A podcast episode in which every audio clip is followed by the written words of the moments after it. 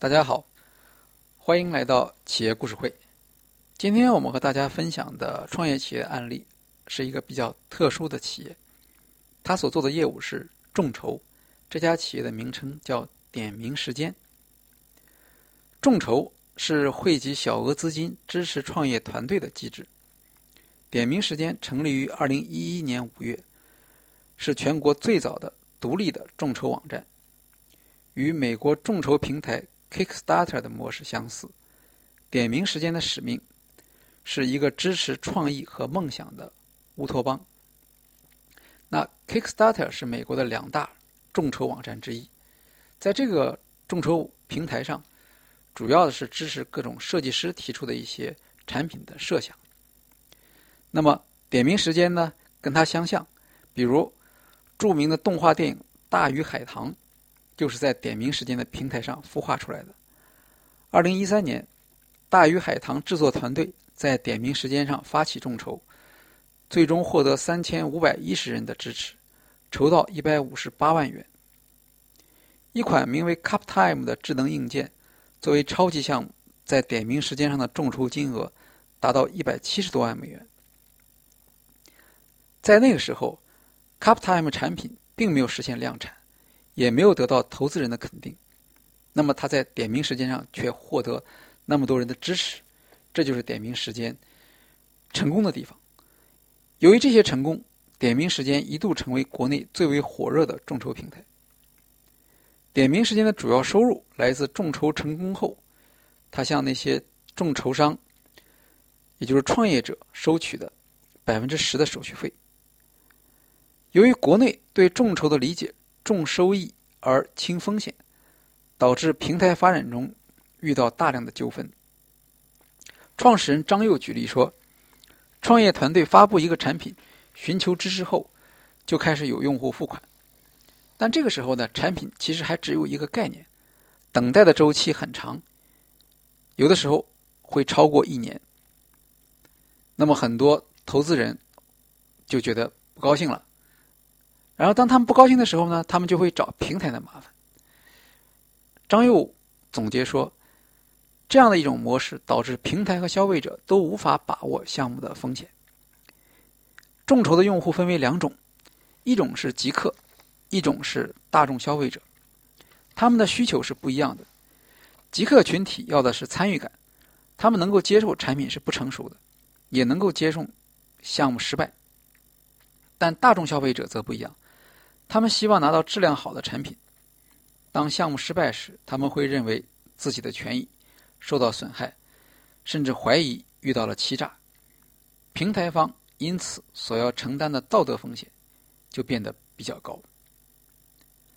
二零一三年，由于频频接到这种投诉，点名时间宣布不再收取佣金，也就是说，他退出其中的直接的这个利益环节。这样的话呢？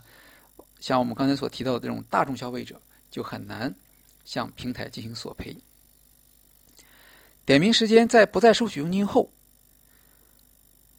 通过首发预售和一元公测两种项目模式来分别满足两类人群。一元公测是帮初创团队筛选出一群极客用户做深入对接，让极客用户进行市场体验和测试，来帮助初创团队验证产品。对于那些想要购买成熟产品的用户，则提供首发预售。这就要求点名时间所挑选的创业团队能够确保发货时间和产品质量，而点名时间本身则主要提供营销服务，协助创业团队获取第一批消费群体。请注意，这是两种完全不同的项目模式。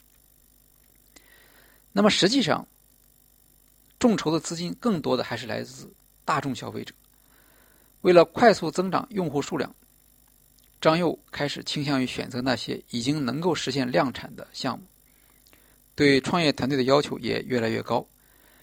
这些能够实现量产的项目相对成熟，用户在众筹网站上选择支持之后，不用担心产品最后出现跳票的问题。但是这样一来呢，点名时间就要拒绝很多。虽然不太成熟，但很有潜力的早期项目，这些项目被迫开始慢慢留下其他的众筹平台。二零一四年四月，点名时间对外公布放弃众筹模式，转为智能硬件新品首发平台。当时这一转型受到资本市场的看好，当年点名时间即获得经纬投资等提供的 A 轮数百万美元投资。二零一五年年初。点名时间开始尝试直接代理销售智能硬件产品，例如，它成为一款智能按摩仪的线上总代理。公司也开始在线下尝试建立自己的仓储体系，但最终产品的销量并不理想。转型为智能新品预售的平台之后，点名时间就变得更像是一家电商了。转型之后，点名时间原有的社区气氛。也开始发生改变。本来，像点名时间的用户在平台上留下的都是一些支持项目的积极评论，但是在转型做产品预售之后，平台上的留言就开始变成消费者的留言了，很多是批评产品或抱怨发货速度的评论。平台和创业者们的关系慢慢的疏远了。由于智能硬件产品市场并未像预期的那样迅速成长。点名时间转型电商没有能够取得成功。在这一年里，各大平台纷纷引入了众筹模式，包括淘宝、京东、苏宁等等。那么这些企业也采用了电商模式。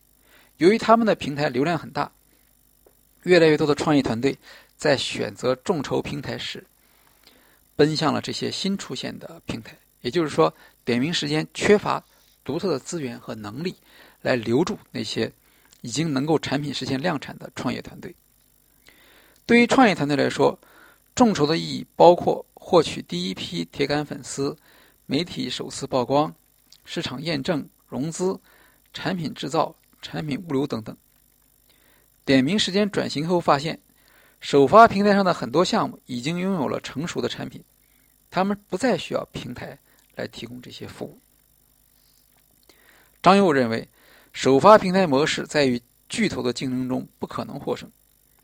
点名时间应当找回当初那批早期项目和更加需要帮助的创业团队，也就是说，应该做原汁原味的众筹，而不是像现在这样做电商。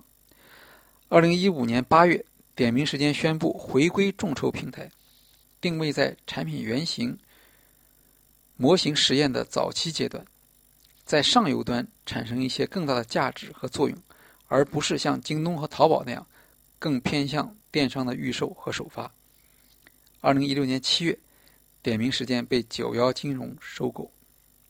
我们来总结一下：有的时候，创业企业在一开始就会迅速取得成功，可是却并不知道自己成功的原因究竟是什么。如果创业团队或投资人对企业成功的原因，做出了错误判断，那么接下来自然就会有一些的一系列的错误决定，这对企业是很危险的。点名时间不是唯一一家碰到这种情况，所谓的风口，风口的企业差不多都可以算是这一类型。那么回到众筹，众筹的主要问题是概念先行，而实际市场未能支撑概念所宣扬的市场规模。点名时间的转型是迫不得已的，而转型后。电商模式的失败，说明作为分发渠道，点名时间不能创造出竞争优势。在收购之后，点名时间有可能成为九幺金融在文化创意项目融资服务的流量入口。在这个方面，点名时间有它独特的竞争优势。好，今天的企业故事会我们就介绍到这里，谢谢大家。